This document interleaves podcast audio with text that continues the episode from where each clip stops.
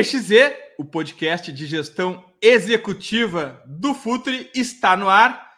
Antes de tudo, um disclaimer aqui: estamos todos muito felizes aqui no Futre com a repercussão do primeiro episódio e também do conteúdo que a gente tem gerado nas nossas redes sociais. Incrível a receptividade de todos. Uh, Bem-vindo a todos que gostam dessa área, se identificam, querem seguir carreira, aprender sobre o tema ou apenas entender os projetos, as tomadas de decisões que influenciam diretamente dentro do campo. Isso que a gente discute aqui no Futre EXZ reflete lá dentro de campo. E no episódio 2 do Futre EXZ, Pedro Martins, bem-vindo de volta ao, ao Futre, porque já esteve no TPI em dezembro de 2020. Andei procurando aqui no episódio é 186 Bem-vindo de volta, Pedro Martins, executivo de futebol, atualmente no Cruzeiro. Dali, Pedro. Fala, Edu, muito obrigado. Obrigado a todos aí do Futuro pelo convite. Você sabe que é sempre um prazer trocar ideia com vocês. Eu, eu acredito demais no que vocês vêm fazendo aqui, de trazer o debate mais aprofundado sobre futebol. E, pô, tá aqui mais uma oportunidade é sempre uma felicidade. Então, vamos embora. Vamos embora. E eu tenho parceiro aqui, Vitor Fleck. Seja bem-vindo, Vitor. Prazer, prazer, Edu, prazer estar falando aí com o Pedro também. Recém aí o início dessa nossa caminhada, mas como o Edu bem falou, está sendo muito bem recebido, muito legal a recepção do pessoal para o conteúdo, tanto aqui no, no podcast como também nas nossas páginas. Então, um prazer aí poder estar construindo isso com vocês. Lá no TPI, Pedro, a gente sempre começa pelo contexto, tudo é contexto. E tem um, um, contexto que eu queria começar, acho que é um, é um bom gatilho para essa nossa conversa, que é um momento da indústria. Recém ontem, esse, esse episódio está sendo gravado no dia 15 de dezembro, vai ao ar no dia 22 de dezembro, provavelmente, mas uh, eu estava vendo uma notícia que o Bayern, junto com o LAFC da MLS, montaram uma joint venture e compraram uma, uh, uma cota majoritária no Racing do Uruguai. Isso é incrível como isso está acontecendo, está tudo mudando tão rápido, Pedro. E, e esse é o momento da profissionalização, enfim, também, né, Pedro? Exato, exato. A gente está acompanhando aí, né, os, os movimentos atuais, eles são globais, né? Os, além desses grandes grupos, né, que a gente tem aí o, o, grupo City como o maior exemplo, que começou a desbravar esse é, uma estratégia mais global, global e, e, tentar explorar diversas indústrias e diversos países. E depois a gente foi vendo é, outros grandes grupos procurando fazer, é, cada um dentro do teu cenário, do teu contexto, movimentos similares, né? E a tendência é que isso só seja ampliado. Eu, eu não consigo ver isso voltar para trás. Né? E, e, necessariamente isso vai impactar o futebol brasileiro. Não tem como, né? A gente já está vendo aí os movimentos da SAFs, né? Os grupos que estão entrando hoje no futebol brasileiro. E isso está gerando um impacto direto no processo de tomada de decisão, tanto com relação a escolhas, né? De treinadores, executivos, jogadores, né? Os valores estão sendo impactados de maneira é, imediata e, e, às vezes até preocupante. E, e, eu acredito que se a gente ficar atento aí ao que está acontecendo é, no mundo todo, é, a gente consegue antecipar alguns movimentos aí e consegue é, ganhar espaço também. Falando aí especificamente sobre hoje a minha posição no Cruzeiro, a gente vem procurando fazer isso para entender como que o clube consegue se posicionar perante esse contexto geral. Bacana. Pedro, eu estava conversando até com o Edu fora do ar ali, e é interessante porque quando a gente observa o teu, teu currículo, chama uma coisa que me chamou bastante atenção, é que ele foge um pouco do que é o, o padrão, digamos assim, do executivo hoje no futebol brasileiro, né? Que muitas vezes é um perfil de alguém que está na política do clube e acaba fazendo essa transição de carreira para um, uma eventualidade ali, uma, algumas coincidências que acontecem. E a impressão que a gente tem aqui no teu caso foi uma um processo um pouco mais premeditado, né? Então, é, tu fez o, o, o, MBA da Universidade de Liverpool, que é um curso, pô, que os, os, feedbacks que a gente tem desse curso é sensacional. Então, queria que contasse um pouquinho mais sobre como foi essa tua trajetória, se isso foi, se a profissão executiva foi algo premeditado, ou se a ideia era inicialmente trabalhar com futebol, ou se foi uma também uma, uma alguma em algum sentido uma coincidência. Queria entender como é que foi um pouco essa tua trajetória até chegar onde onde tu está hoje. Hein, Vitor? E a gente tem também um, e a gente tem também uma questão dos executivos que eles todos iam ser jogadores de futebol, mas em algum momento uma lesão no joelho botou ele para estudar. Exatamente. Olha, Vitor, eu, eu, eu, decidi trabalhar com futebol muito cedo, né? Então, é, diferentemente aí de, de, diversas outras pessoas, foi uma opção trabalhar é, com futebol. Eu sempre fui um apaixonado pela indústria, né? Desde garoto. Eu tentei jogar, Edu, mas é, não, eu identifiquei rápido que o meu campo não era esse, né? E, e ali, jovenzinho já na, na, ferroviária, eu falei, bom, eu vou, eu vou tentar estudar e, e me preparar para isso. E tive a oportunidade de muito cedo é, conhecer a estrutura de um clube de futebol, né? Então eu trabalhei aos 17 anos eu já estava trabalhando no Atlético Paranaense. E isso foi, de alguma maneira, pavimentando o meu caminho dentro do futebol, porque eu não mudei de área. Né? Eu, fui me, eu fui ganhando experiência, me preparando, estudando, obviamente. Entendi que era necessário é, dar um salto com relação à minha formação quando eu vou para a Inglaterra. E, e, a Universidade de Liverpool me deu muita ferramenta para conseguir entender um pouco melhor o cenário que a gente estava envolvido, além das outras experiências, né? A minha passagem no Queen's Park Rangers, é, a minha ida para a ferroviária foi de aprendizado mesmo, né? A desenvolver um projeto de futebol e, e conseguir, com limitação de recursos, é, construir uma estrutura de funcionamento que pudesse ser competente e obter resultados, né?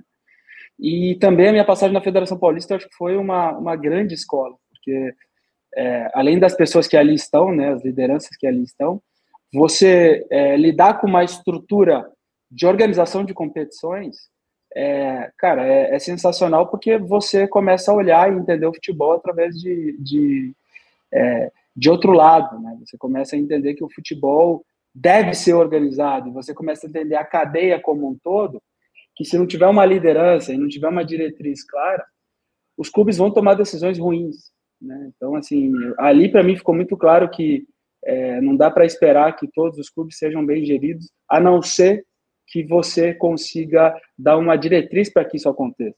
Né?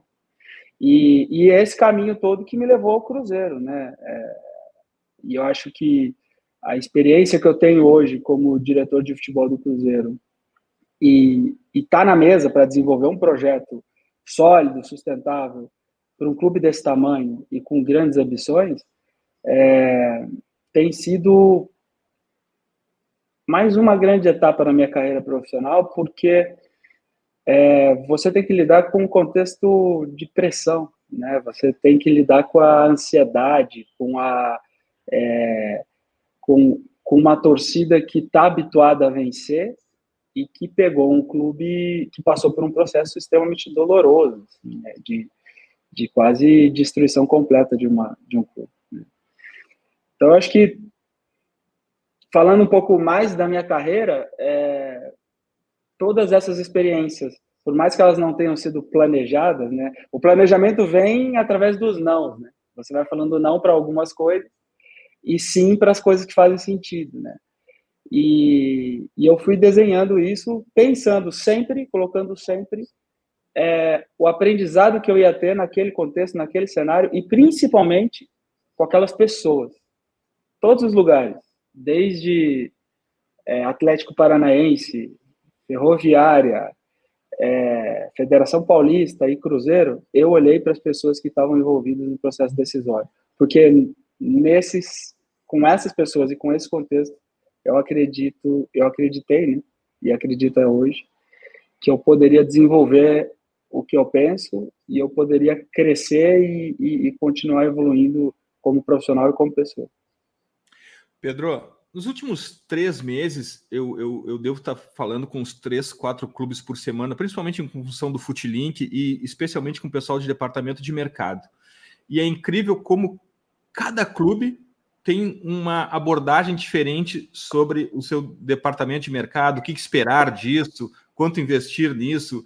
Uh, só que quando a gente sobe para gestão executiva do futebol, uh, essa discrepância entre os clubes é muito grande ainda. Um executivo de futebol num clube, ele trabalha e faz e, e tem uh, responsabilidades completamente diferentes de outra, de outro clube. É incrível como isso muda.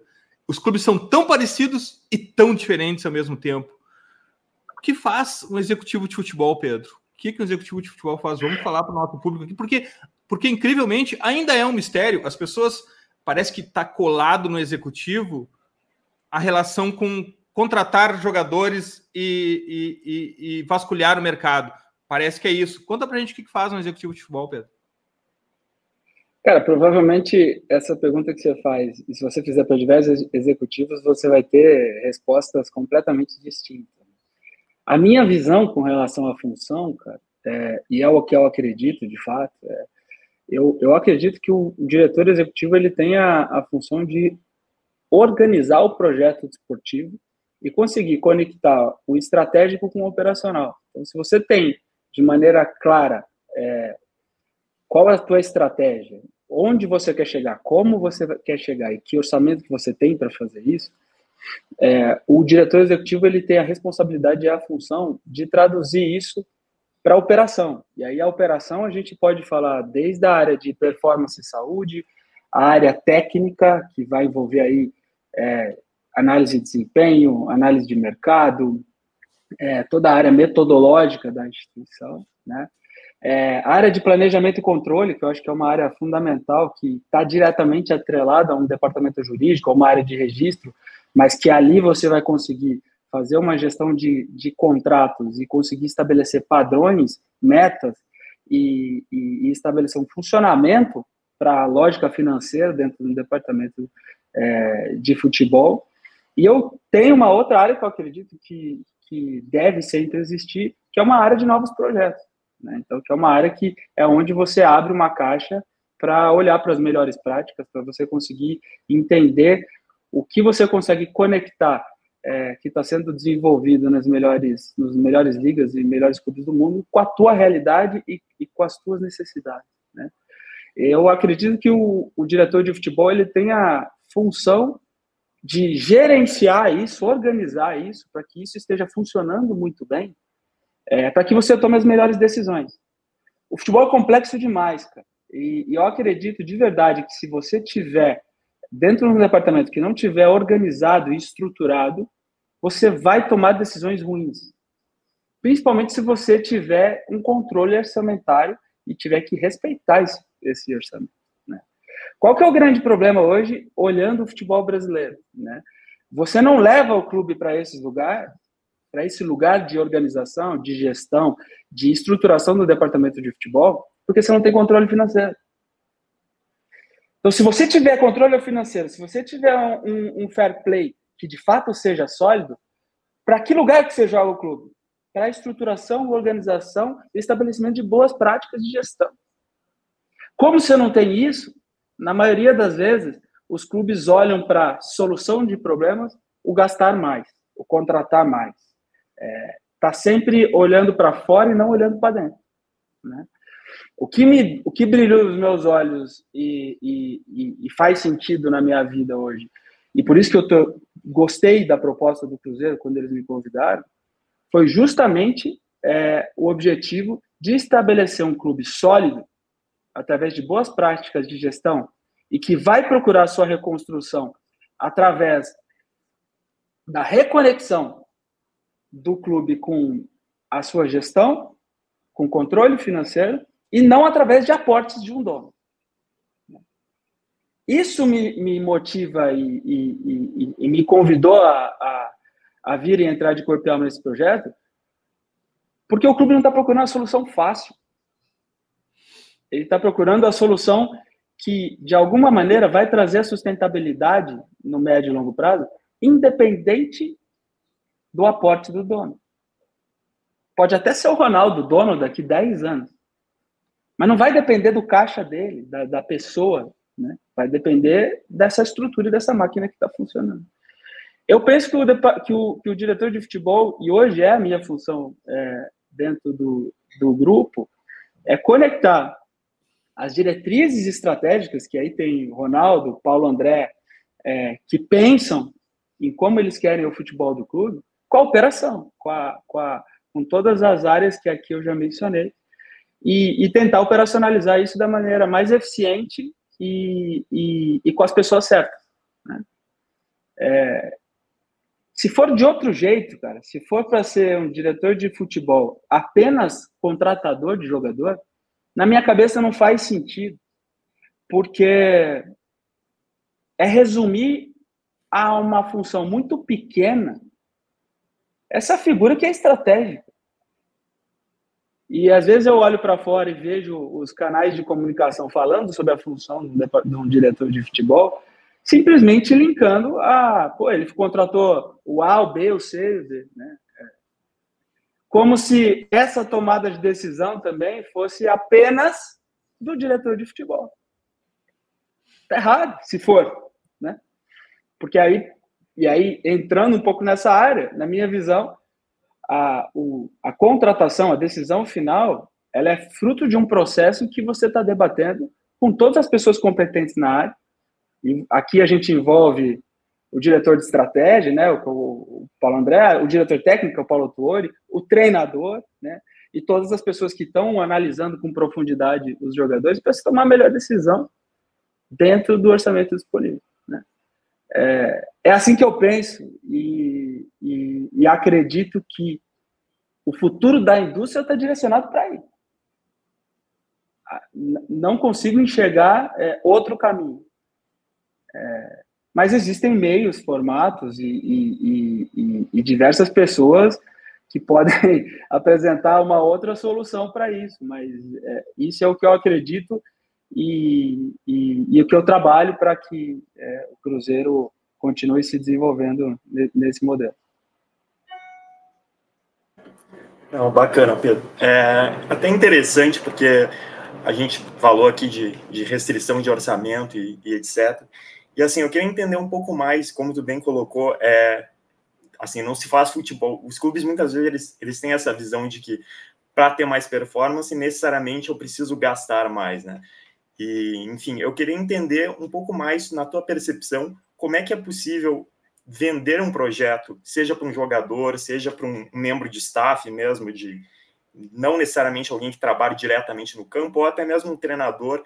É, como é que tu percebe que pode ser vendido esse projeto quando se está respeitando um orçamento e, enfim, dentro desse contexto de um, de um projeto que respeita essas, essas restrições financeiras visando a, a sustentabilidade do clube no longo prazo?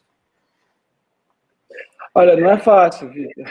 É, a gente vem, a gente procura é, a todo momento, né, dependendo do, do perfil da contratação, é, expor o, o, o, tipo de projeto que a gente tem e e o fato da gente querer é, cuidar da individualidade do atleta, né? então todos os nossos protocolos aqui é, procuram respeitar muito a característica do jogador. Aí te falo de é, performance, área de saúde, é, toda nossa é, área que procura a prevenção de lesões, né? É, a gente não vai tratar o jogador, 30 jogadores da mesma maneira. A gente vai procurar a individualidade dele e entender como ele pode ser potencializado em todos os, os aspectos. Né? E a gente procura a todo momento mostrar isso para ele através de dados, as ferramentas que a gente utiliza. Tem jogadores que se preocupam com isso, empresários que se preocupam com isso. Tem outros que é só dinheiro. Né? E eu já conheci alguns casos em que depois os caras vêm falar que se arrependeram, porque deixaram de vir para o Cruzeiro, foram para um outro lugar por mais dinheiro e o cara não apresentou a performance que de fato não conseguiu se adaptar, não conseguiu é, é, de fato ser feliz ali. Né? E para um jogador é, conseguir apresentar a performance que ele procura, muitas vezes necessita também de um esforço da instituição. Né? É, para o clube fazer virar essa contratação, essa contratação, contratação dar certo. Né? E, e, com relação ao treinador, acho que é, é, é a mesma coisa. Assim, é, Às vezes gera frustração, porque você vai lá, gasta um tempo considerável apresentando um projeto esportivo, apresentando uma lógica de funcionamento, apresentando como você pode ajudar aquele cara a ter resultado, e depois, por X mil reais a mais, o cara toma uma decisão de ir para outro lugar. Né? É, mas eu acho que a nossa função é continuar fazendo esse trabalho sempre, porque também, de alguma maneira, e aí a reflexão que a gente faz aqui é se essa figura foi por mais dinheiro só porque é, queria ganhar um pouco mais de dinheiro, é, às vezes não era a figura que daria certo no nosso contexto, no nosso ambiente. Né? É, principalmente falando de treinador. Né? É, e eu acredito que ao longo do tempo, aqui no. E, eu, e a gente faz isso assim, desde a ferroviária, né? Atlético Paranaense. Então, é um método de trabalho. Né? Que a gente. É, obviamente, você foi ajusta, a gente vai ajustando. É, eu tenho. Tomo muito cuidado de, de fazer com que a, a equipe de trabalho também pense, encontre é, esse caminho como uma solução, né? Então, hoje a equipe aí de análise de mercado, que muitas vezes vai, faz essa primeira abordagem a jogadores empresários, é, também procura sempre apresentar o projeto como uma, um caminho para que se aumente a performance. Então, o, o, as pessoas precisam entender que o Cruzeiro pode ser uma ferramenta para que se potencialize a performance. Né? É, e isso principalmente porque a gente não vai ganhar no dinheiro. É, dentro da, da guerra que tem, que existe hoje, e dentro da prateleira de jogadores que a gente busca, é, a nossa guerra, ela, se for levar só para o lado financeiro, a gente não vai ganhar. Né? Dificilmente vai ganhar. E tem dado certo em muitos casos. Né? Então, eu, eu, eu acredito que esse método também ajuda a ir formando uma imagem da instituição para o mercado. As pessoas vão começando a entender qual que é o perfil de jogador pro Cruzeiro, né? qual que é o perfil de treinador pro Cruzeiro, né? e como é, isso vai dando resultado no médio e longo prazo. Né?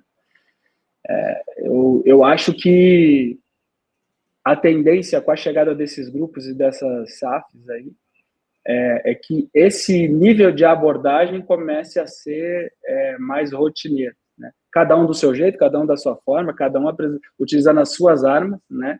Mas, e eu espero de verdade que o nível de debate comece a ir para esse lado, que aí a gente começa a ver quem é mais competente nesse aspecto e não somente de quem paga mais. Né?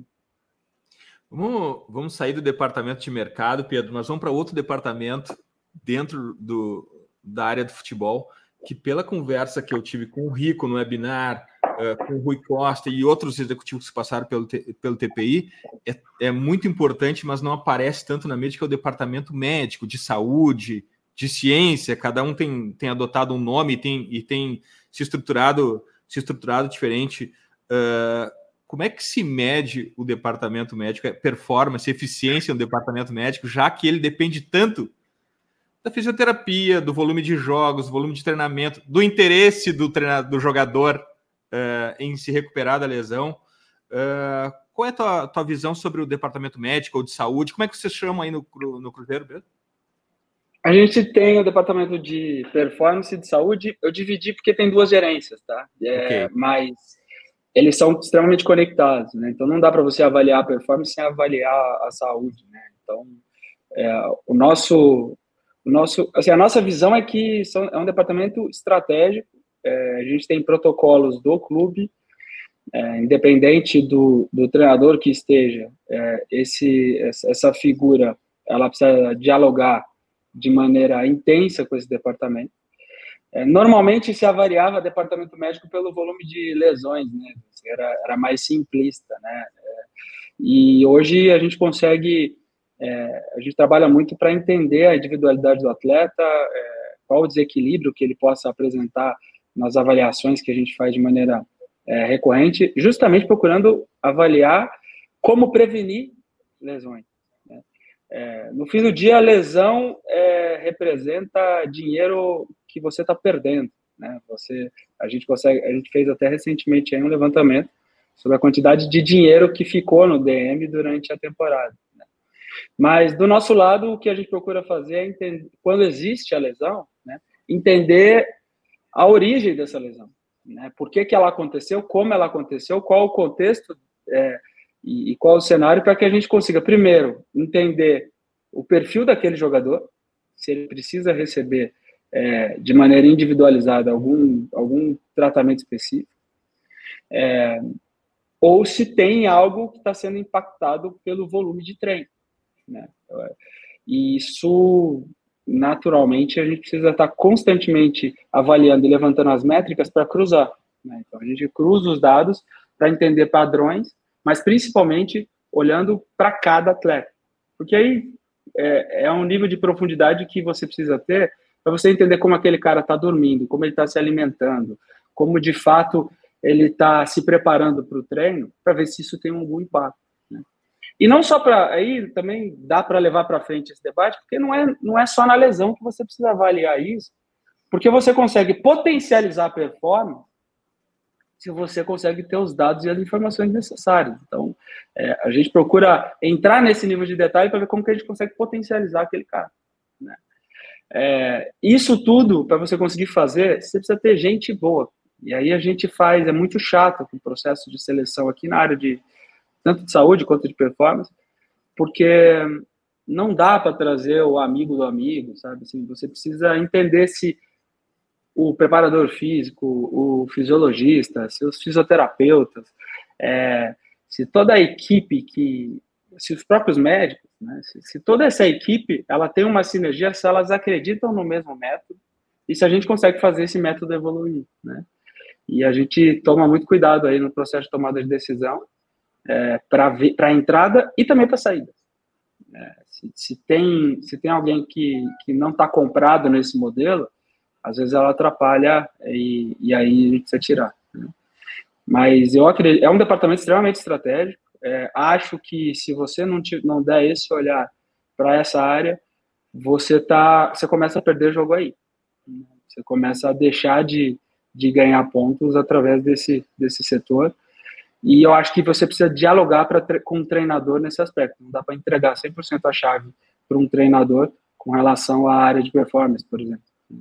É, porque ele não tem o histórico dos atletas, ele não conhece o atleta na sua, no seu detalhe, na sua especificidade.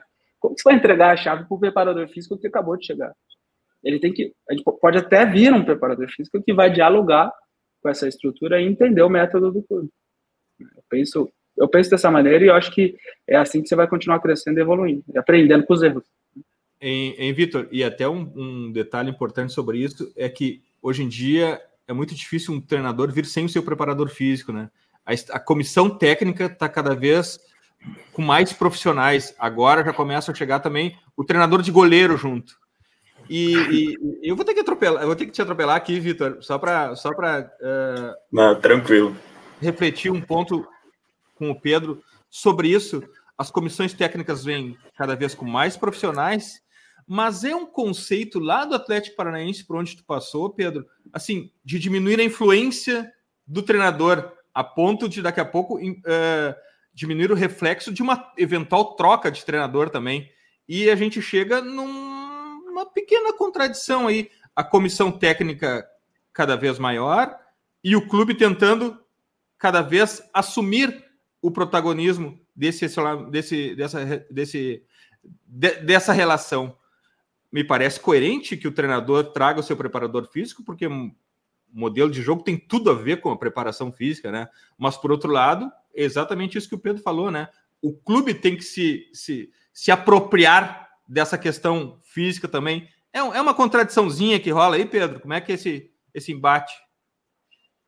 Eu acho que a contradição até, acontece... Pedro, até porque, até porque, até porque teve uma onda no futebol brasileiro da, da comissão permanente, né? Em que não, agora só vem o só muda o treinador e pronto, e o resto fica. Não deu muito certo, né? Cara, assim, é, eu acho que tem que partir da premissa que não existe um modelo perfeito e, e modelo que vai te entregar o sucesso. Isso não existe. Né? É, eu acredito muito é, que a integração e a sinergia entre a comissão técnica que vem do treinador e a, e a estrutura de staff que é do clube, ela vai acontecer a partir do momento em que você tem um alinhamento conceitual em termos de ideia de jogo e, e, e método de trabalho. Se você tem esse alinhamento, fica muito mais fácil para que as pessoas sentem na mesa e consigam construir algo em conjunto. O problema é quando é conflitante, quando as pessoas que estão na estrutura acreditam no método e numa forma de trabalhar, e o treinador que vem é quase o oposto. Aí, de fato, aí você vai ter briga e, e, e algum lado vai perder, né? É, eu acho que o ponto está justamente na, na construção de um conceito, de uma ideia que você vai trazer um líder que venha com seus auxiliares, é, que de alguma maneira dialogue e acredite nisso também. É, eu, a, a, gente vem tentando, né, dentro do Cruzeiro, estabelecer alguns limites né, com relação à quantidade de pessoas, é, porque a gente tem a nossa estrutura, uma estrutura que, e a gente demonstra isso, é, que é uma estrutura que toma muito cuidado no processo de tomada de, de decisão, de chegada. Então, são pessoas boas, e a gente tem deixado isso claro, que assim, não são pessoas meramente operacionais, né? Muitas vezes uma comissão técnica chega e trata essa, esse staff como um staff apenas operacional. Né? São pessoas competentes, e gente competente normalmente quer trabalhar, quer, quer, quer, quer participar mais da estratégia, quer participar mais da decisão. Né? E aí precisa ter essa integração e essa sinergia. É, não é fácil fazer, te falo que é um baita de um desafio, mas eu acho que é o caminho que você precisa é, encontrar, porque não, eu não acredito em nenhum dos modelos extremos. Não acredito que você possa de entregar a chave para o treinador do departamento de futebol e falar faça da sua maneira. E também não acredito que você vai conseguir encontrar profissionais bons e, e preparados para o nível de exigência que hoje tem uma Série A de Campeonato Brasileiro, que chega apenas com, que venha trabalhar apenas sozinho, que venha com apenas um auxiliar, né? E aí que está o conflito, né? É aí que está o desafio. Creio que no médio e longo prazo você pode formar a estrutura, uma estrutura interna, você pode formar profissionais dentro de casa, só que aí você precisa estar com uma cultura muito bem estabelecida, você pode, você precisa estar com uma lógica de futebol sólida que sustente um jovem treinador, um treinador formado em casa, né? É, mas isso leva tempo, né? É, é, eu não, não acredito muito nesse modelo em que você enfia o cara na fogueira lá e fala, ah, coloquei o treinador jovem aqui, o auxiliar da casa, o treinador do sub-20, te vira. Eu acho que é a fórmula do fracasso, a tendência é que você acabe mandando esse cara embora ou você traga ele de novo para esse lugar. Então, para mim, o processo de formação de liderança, é, ele tem que acontecer dentro de casa, mas ele é um processo. Né? Ele não é simplesmente jogar o cara na fogueira. É, e o Pedro falou uma palavra-chave aqui também, do que é essa questão de alinhamento, e talvez principalmente na relação com o treinador, né? Então, um alinhamento é, com o treinador e às vezes até um alinhamento interno que a gente percebe que não existe dentro do clube, ou o clube está um pouco confuso quanto ao que ele realmente busca, o treinador. Então, lembrei, às vezes, é um modelo de. de... Hein, Vitor? Lembrei de Edu e Arteta. Exatamente. Então, às vezes, é um alinhamento que é necessário, é, um, um, modelo que, que precisa de muito tempo para ser implementado, ou às vezes um, um, treinador que ele é contratado, por exemplo, para lançar jogadores das categorias de base no time profissional, mas que ao mesmo tempo, se os resultados não vêm, abre-se mão do, do, de lançar esses jogadores em prol dos resultados. Né? Então, a gente percebe que às vezes existe essa essa confusão, tanto com, na relação com o treinador, como eu mencionei antes, às vezes até uma, uma falta de alinhamento interno dentro do clube. Então, eu queria que o, o, Pedro falasse um pouquinho mais sobre essa, essa questão e se eventualmente esse alinhamento pode ser feito até às vezes no, no próprio contrato, né? Então, ou, ou pelo menos nas conversas iniciais, deixar muito claro as metas que são esperadas desse treinador e para quando chega esse momento de turbulência, se retornar nessas metas e analisar, putz, às vezes os resultados não estão vindo, mas o que a gente conversou lá no momento da contratação era que a avaliação do trabalho ia ser por outras frentes que estão dando resultado, né? Essas outras, seja revelar jogadores ou enfim, as outras métricas que foram estabelecidas ali no início. Então, eu queria entender um pouco mais o que, que o Pedro pensa sobre esse tema. Hein, Pedro? E eu queria pegar uma carona e acrescentar mais um ponto ainda, que o, a indústria do futebol contrata e paga 5 milhões de dólares, 6 milhões, 10 milhões, sem conversar com quem está contratando. Tu conversa com teus contratados antes do, de assinar o contrato, Pedro? Conversa. Esse é o nosso grande ponto aí, né, cara? A gente, é, a gente vem estabelecendo processo de seleção aqui. Né? Não é fácil, assim, é, esse ano para a gente foi um ano ruim, porque a gente passou por algumas trocas de comando técnico, a gente não gostaria de fazer isso, né? Mas até por isso que a gente acredita que o processo de seleção é importante e fundamental, porque você tem que estudar primeiro qual que é o método, qual que é a forma de trabalho desse profissional. Você precisa é, conhecer ele também no aspecto pessoal, então tirar o máximo de informação sobre que, que ser humano que você está trazendo para liderar a tua organização. E além disso, você precisa fazer alguns pactos antes da contratação. Então, assim, é, que tipo de pacto que você vai estabelecer com, com esse profissional para que se respeite é, o projeto desportivo, para que se respeite a cultura interna, para que ou ele mesmo colocar alguns pontos que são inegociáveis para ele. Você tem que fazer esse pacto para que você diminua o número de surpresas e, e, e essas surpresas não gerem estabilidade no ambiente. Né? É, não é fácil, porque sempre que você está contratando um treinador, normalmente você está sob pressão né, para tomar a decisão. E aí você, é, a tendência né, da, da, e a média dos clubes é tomar a decisão rápida, né, porque você precisa dar uma resposta para o meio externo. Né. Ficar sem treinador, muitas vezes, é sinônimo de incompetência. Né, e, e, na minha visão, às vezes, não. Se você tiver tocando um processo, às vezes você simplesmente está é, minimizando a tua margem de erro. Né? Mas eu concordo, assim, eu, eu, eu, tenho tentado, e eu venho aprendendo muito durante esse, esses processos de, de, de avaliação e, e, troca de ideias com o treinador, é, de, eu venho tentando ver o quanto que essa pessoa se integra à nossa cultura de trabalho, sabe?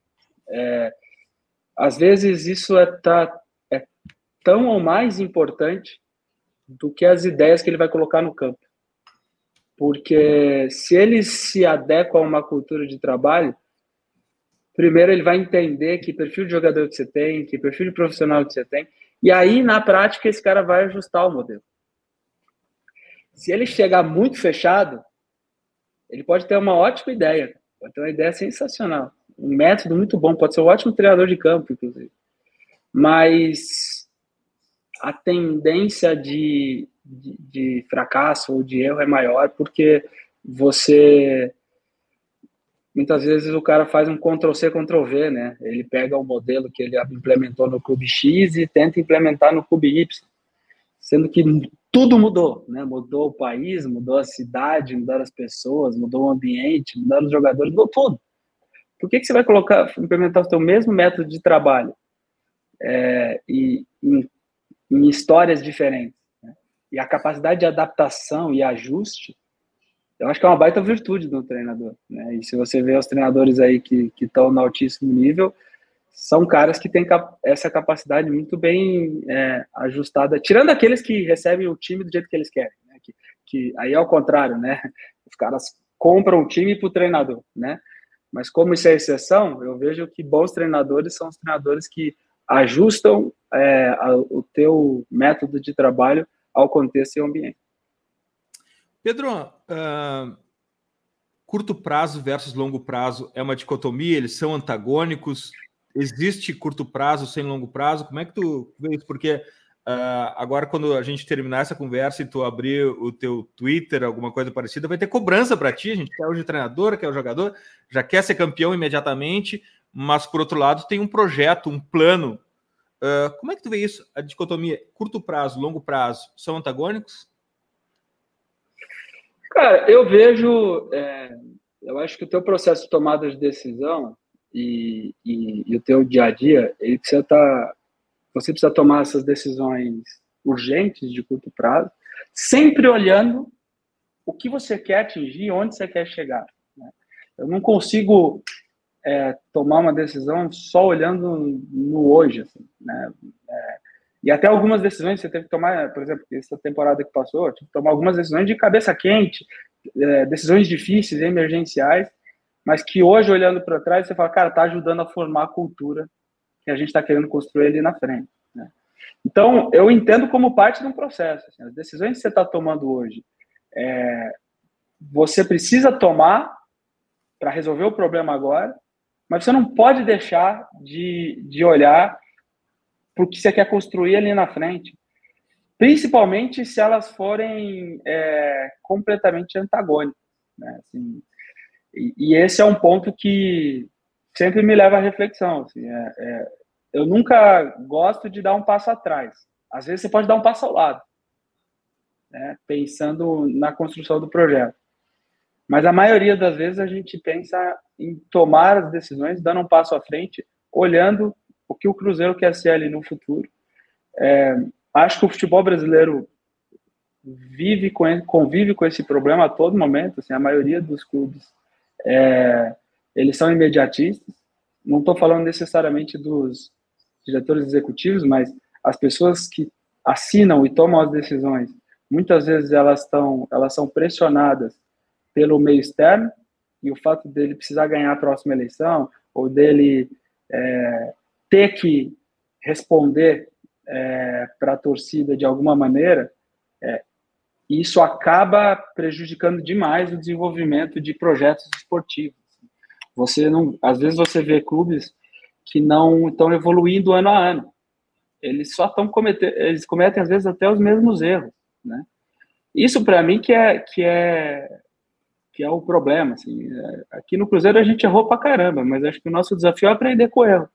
E a gente só faz isso porque não tem eleição, né? Assim, é, é, o, o, dono continua sendo o mesmo e ele nos cobra isso. Cara, a gente vai errar diferente.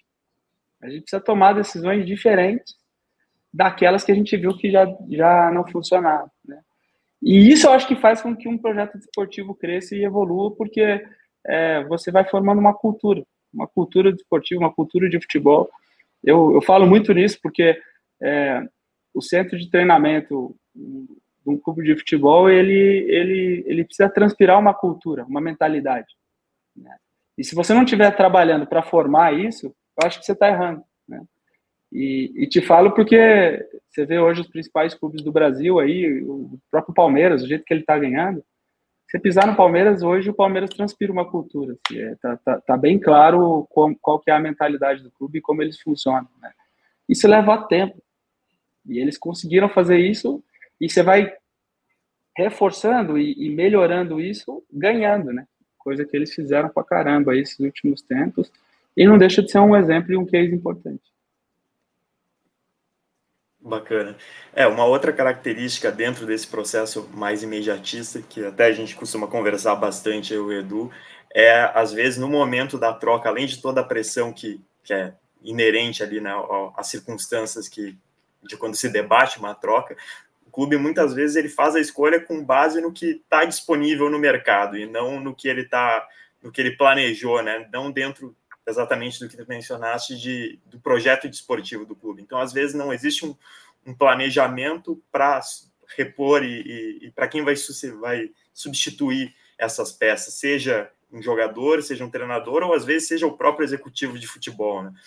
Então, eu queria entender um, um, pouco mais, assim, de, de como tu enxerga, Pedro, é, essa questão do, do, planejamento da sucessão do clube, tanto do ponto de vista do elenco, que a gente sabe que o futebol brasileiro, enquanto um mercado que é fundamentalmente formador de atletas, né? Então a, a tendência é a gente perder muitas peças com, com, ao longo dos anos, como também do treinador nos momentos de pressão e, claro, aí foge, foge um pouco do papel do executivo de futebol, mas claro que deveria pelo menos existir um planejamento de, de sucessão ali do próprio executivo quando se decide que, que é o momento de fazer a troca. Ah, tu não quer que o Pedro procure um substituto para ele, né?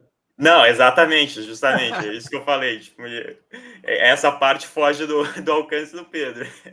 Mas eu digo. Eu acho que não foge, cara. Mais Eu não acho que foge. Eu acho que é, inclusive, minha responsabilidade formar um próximo diretor de futebol, cara. Porque é, não tem profissional melhor é, para se contratar for aquele que está vivendo a cultura, aprendendo, tomando, entendendo o processo de tomada de decisão. Eu acho que se você está falando de um clube que está procurando um projeto, montar um projeto de futebol sólido, inclusive o diretor de futebol ele tem que ser avaliado pela formação do seu sucessor. Acho que grandes empresas e, e, e grandes indústrias elas estão a todo momento é, procurando isso, né? Procurando o desenvolvimento do próximo. E se você for olhar as principais empresas do mundo, o próximo está dentro de casa, né? E eu acho, assim, te falo que hoje, assim, não é algo que está sendo desenvolvido, mas eu penso que dentro de um clube como o Cruzeiro, de tamanho, importância e com o projeto que está sendo construído, ele tem que olhar isso. E eu e tem que ser minha função, inclusive, né? Mas é, esse processo de, de tomada de decisão na sucessão, é, aí eu fico, eu sempre coloco um pouco no tempo, porque tem duas grandes variáveis, né? A primeira é, é orçamento é, e e a segunda é, são as vendas necessárias que você precisa fazer, às vezes sem querer. Né? Às vezes você acredita que tem um atleta que está que pode te render ainda por mais um ou dois anos, pode te apresentar uma performance interessante e você precisa vender para fazer o projeto continuar sendo sustentável, né? E, e, do nosso lado, até treinador, existe a variável do, do orçamento também, né? Você precisa respeitar o seu orçamento, muitas vezes, quando você pode até encontrar bons profissionais, mas no fim do dia você vai olhar e você não tem a capacidade de, de, de pagar o que é solicitado. É, do nosso lado, o, sempre o cenário é tentar antecipar. Né? Acho que se, eu, o grande objetivo é estar é tá preparado para antecipar os movimentos. Né? É, tanto de elenco, assim, é, a gente já sabe que normalmente as, as, primeiras opções você não vai contratar, porque o, existe um mercado com maior capacidade de absorver esses jogadores, então você já sabe que essa lista vai rodar. Né? E e também acho que do nosso lado aqui cabe muito esse processo de integração com a base, que é ver, se vou buscar esse determinado atleta no mercado, eu, eu vou tentar é, apostar um pouco mais no, no, nos meninos da base aí que estão subindo, que, tão, que podem receber algumas oportunidades. Então, a gente vai colocando todas essas variáveis é, na mesa, a gente debate muito, né? principalmente aí no departamento, tem muita reflexão, muito debate para ajustar e, e, tomar a melhor decisão, mas você fica refém do contexto, né? O mercado é uma coisa muito louca. Assim, e, e, o mercado brasileiro, ele ainda não está... Primeiro que a janela de transferência não é janela de transferência. Né? Eu acho que a janela, ela, é, é ela funciona só para ser fechada, porque ela fica aberta na maior parte do tempo. Uma janela em que você tem ela mais tempo aberta do que período fechado, é, você sofre demais, porque você não consegue se organizar para isso. Né? Então, imagina, agora nós estamos em dezembro e vão ter três, quatro meses aí de janela aberta. Né? É, isso muitas vezes as pessoas reclamam, mas na minha visão, se você tem menos tempo, fica mais fácil e mais organizado para você tomar suas decisões. E, e eu acredito, se você olha as melhores práticas, se você vai para um mercado espanhol, mercado inglês, você inclusive começa a mapear um pouco melhor o perfil de contratação dos, dos clubes e as movimentações dos clubes. E hoje a gente ainda não tem, é, hoje ainda está tá, tá muito instável e está tudo borbulhando. Então, assim, é, o mercado brasileiro ele fica difícil de você antecipar cenários, porque tem muito rico novo, né? E, e ao mesmo tempo muita variação, um volume muito grande de entradas e saídas. Né? E, e aí a gente fica tentando aí dentro da nossa equipe de trabalho é, mapear todas as possibilidades para ver com o nosso dinheiro, com a nossa capacidade orçamentária, dentro da nossa ideia de jogo, da nossa cultura, da forma como que a gente quer trabalhar, a gente consegue tomar as melhores decisões. É, é difícil, né? É, por isso que às vezes a gente a gente a gente erra, né? Mas eu acho que esse exercício constante de ir evoluindo nesse aspecto vai fazer com que você acabe errando menos ao longo do tempo.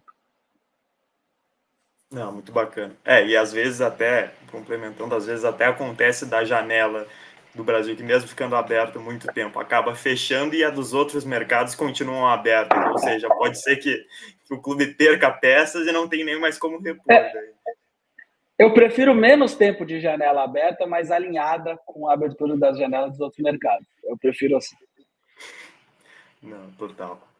Em, é... em Pedro, vocês estão me, estão me, estão me ouvindo, não estão me vendo, mas estão me ouvindo aí, né?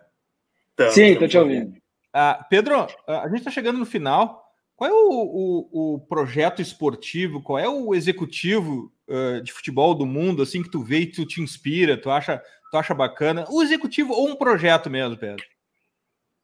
Cara, eu, eu, eu, eu sempre me encantei assim por projetos que têm é, uma característica e, e, uma cultura bem estabelecida, assim, sabe? Eu acho que isso é, faz com que você desenvolva diferencial competitivo, né?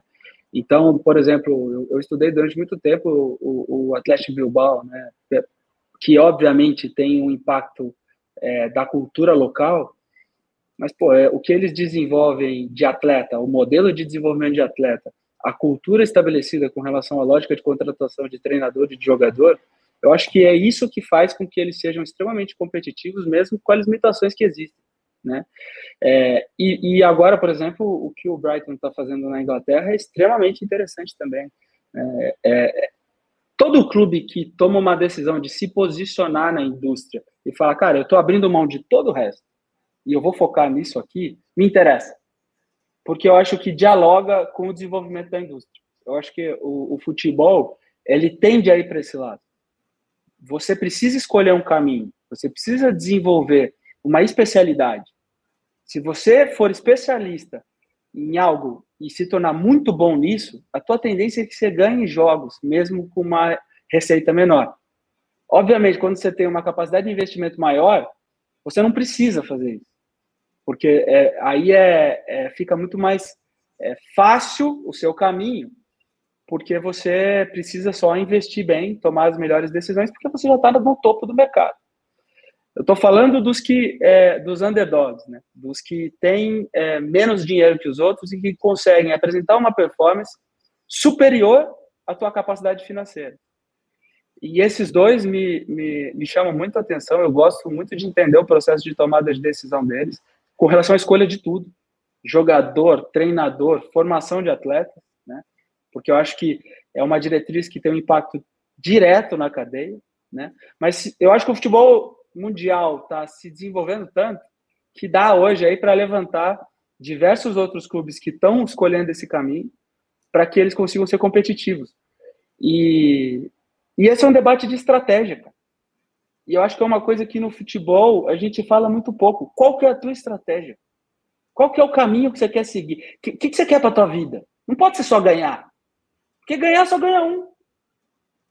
Não, não dá para o ano que vem a gente ter 19 perdedores no Campeonato Brasileiro. Tem que ser mais divertido que isso, senão o futebol fica chato. Cara. Então, na minha visão, ou a gente começa a falar sobre estratégia e escolher caminhos, e aqui no Cruzeiro a gente está escolhendo alguns caminhos, porque aí a gente vai começar a fazer a debater sobre isso. Como que você quer formar jogador? Qual que é o teu perfil de jogador que você quer formar? Que tipo de jogo que você quer jogar? Que tipo de jogador que você vai contratar? Sabe assim, é, é, isso sim é divertido. E hoje, cara, tá, assim, com todo respeito aí, assim, tá tudo pasteurizado, cara, tá todo mundo errando igual. Boa. Tem um ou outro, tem um ou outro aí que, que tá errando diferente. E eu gosto de errar diferente, porque errar todo mundo vai errar. Sim. Então, hoje, ou a gente erra diferente, fazendo, tomando decisões diferentes, escolhendo caminhos distintos, ou o futebol brasileiro vai ficar muito chato, cara. E eu acho que o, o, caminho que a gente tem que começar a desenvolver, e precisa vir de cima, precisa vir da CBF, das federações, a gente precisa alimentar isso nos clubes, no processo de tomada de decisão dos clubes. Se a gente fizer isso, vai ficar legal pra caramba. E já é uma indústria que tem um potencial gigante. É só fazer isso que a gente já está lá, no topo.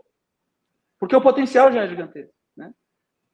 Então, não sei se eu respondi a tua pergunta, mas é o que às vezes me, me motiva e que brilha nos meus olhos é, é, é, falar sobre a estratégia dos clubes do futebol brasileiro e, e olhar o que está sendo feito e aplicado é, na prática. Porque aí a gente vai começar a falar de diretores de futebol que executam bem a estratégia, de treinadores que executam bem a estratégia. E aí você desce para a cadeia inteira e a gente vai falar de gente muito boa, que existe. Mas hoje fica até difícil avaliar profissional, porque os caras estão olhando quem ganha. É só quem ganha. Não tem graça nenhuma nisso, cara, porque só quem ganha, primeiro, que ganha um, né, no fim do dia. E, e outro, que você não vai avaliar o processo. E a estratégia, ela tem um impacto direto no processo. É muito bacana essa resposta, uh, Vitor. Acho que uh, com essa resposta do Pedro, a gente consegue atingir o objetivo do Futre XZ aqui, né? Que é exatamente trazer à tona essas pessoas, essas estratégias, tudo que está sendo discutido uh, e executado fora das câmeras, do que o futebol acaba entregando, né? Como a gente falou, né, Pedro? Ninguém liga. Ninguém liga. exatamente, é, exatamente. Eu acho que. Não, e essa, e essa resposta foi muito interessante. E um ponto bacana que a gente tem para encerrar todo esse nosso papo aqui, é, Vitor, é também pedir para o pro, pro Pedro, de alguma maneira, deixar o que, que ele tem, o que, que ele tem lido, o que, que ele tem, o que, que ele tem aprendido com os livros aí, para a gente colocar lá na certificação de executivo de futebol é, Futre 2024, tem uma lista dinâmica onde a gente vai colocando livros e, e sugestões e dicas. Eu, antes de pedir para o Pedro, eu me lembrei do, do Rápido e Devagar, do Daniel Kahneman, que tem uma passagem que é assim: alguns poucos golpes de sorte podem coroar um líder inconsequente com um ralo de presciência e coragem. O maquinário de sentido do nosso cérebro façam que vejamos o mundo como mais ordenado, simples, previsível e coerente do que realmente há. E eu acho que tem tudo a ver com essa resposta que ele deu, né? Daqui a pouco a gente está incensando e elogiando demais alguém que mais errou do que acertou. A bola bateu na trave e entrou, ou no fim do dia ele só tinha mais dinheiro, né, Pedro? Exatamente, exatamente. Acho que, é, tem que a gente tem que estabelecer um debate muito mais profundo para avaliar o que, que é bom e o que, que é ruim, né? E, e eu acredito muito nisso, assim, é. Acredito justamente quando é, você aprende muito na derrota, né, nos anos difíceis, né? E o Cruzeiro, por exemplo, teve um ano um, que a gente sabia que ia ter um ano turbulento. E, e quando você começa a olhar para o dia a dia, para as rotinas, porque de, a derrota te ensina muito, né? Você começa a refletir, cara, é, é, isso é bom? Né? O que a gente está fazendo é bom, de fato? É, a gente está conseguindo desenvolver o clube? E essa reflexão vem para mim a todo momento. E, e eu acho que a gente aprendeu, talvez, talvez não, com certeza a gente aprendeu muito mais nesse ano aqui, que está se, se encerrando, que foi um ano de estabilização do Cruzeiro na Série A, em que você namora ali com a zona do rebaixamento, do que um ano na Série B em que a gente ganhou praticamente tudo e foi campeão, né? E eu acho que esse ano que passou, é, a gente não só está form, tá formando uma cultura melhor, mas a gente também está formando gente, formando diretor executivo melhor, formando treinadores melhor, é, todo o staff que está no dia a dia do clube é, e dos gestores que estão até mesmo em outras áreas, não necessariamente na, na gestão do futebol. E isso tem sido um, um grande aprendizado. E até em função disso, né, é, o, o livro que, que, eu tô, que eu vou recomendar é O Lado Difícil das Situações Difíceis. Foi um amigo meu aí que me indicou, e justamente porque ele desmistifica a gestão, né? Ele desmistifica o resultado, né? Porque você passa por processos extremamente complicados, assim, por decisões que você precisa tomar e muitas vezes é, as pessoas não têm a mínima ideia da, do nível de, de complexidade e às vezes de solidão que você tem para se tomar decisões difíceis, né? Porque no fim do dia as pessoas só estão preocupadas com o resultado né? e só vão avaliar o resultado. Mas eu acho que a beleza do negócio está no processo. É, eu tenho certeza disso. E, e, eu acho que o processo que o Cruzeiro está passando como formação de clube, é, independente de se ganhar título ou não ganhar ali na frente, é, vai ser muito legal de contar. Sabe? Vai ser muito legal de, de mostrar, porque você está tentando fazer algo diferente. Você está tentando confrontar a indústria. E eu acho que o fato de você liderar pelo exemplo, de mostrar que dá para fazer algumas coisas que normalmente as pessoas te dizem ou querem te comprovar que não dá para fazer, eu acho que isso é maior do que qualquer palavra, do que qualquer entrevista, do que qualquer coisa que você falar. porque é o ato, né? É o ato que você está mostrando, cara, dá para fazer. Né? É, e eu acho que é isso que brilha os meus olhos e também de todo mundo que hoje faz parte do projeto do Cruzeiro. Puxa, Vitor, logo em seguida estaremos o livro, vendo, lendo o livro Pedro Martins sobre o processo, os processos do Cruzeiro, vai ser, vai ser bem bacana. Mas, cara, muitíssimo obrigado, Pedro. Foi incrível, foi absolutamente incrível. Uh, eu queria muito te trazer aqui, uh, insisti muito para isso, porque eu sabia que tu tinha muito a falar, colaborar uh, com, a, com, com, com, a conceituação que as pessoas têm de um executivo de futebol, até desmistificar um pouco daquilo que tu chamou de contratador de jogador, mostrar a importância dos processos. muito obrigado por estar aqui com a gente, Pedro.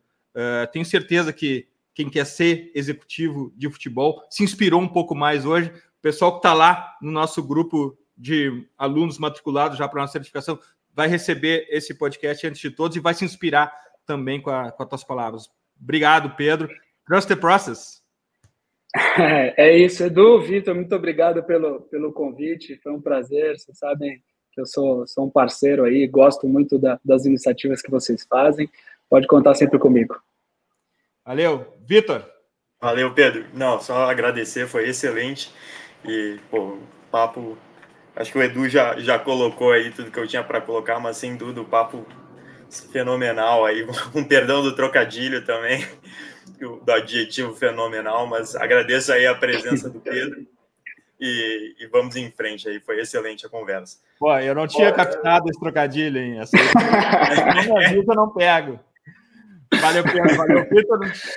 Invaders, quem está chegando no Futuri EXZ, esse é só o começo, é só o segundo episódio. A gente vai conversar muito ainda. E quem tiver interesse na certificação executivo de futebol Futuri 2024, tá aí o QR Code, a ponte e vamos em frente. Valeu, abraço, até a próxima.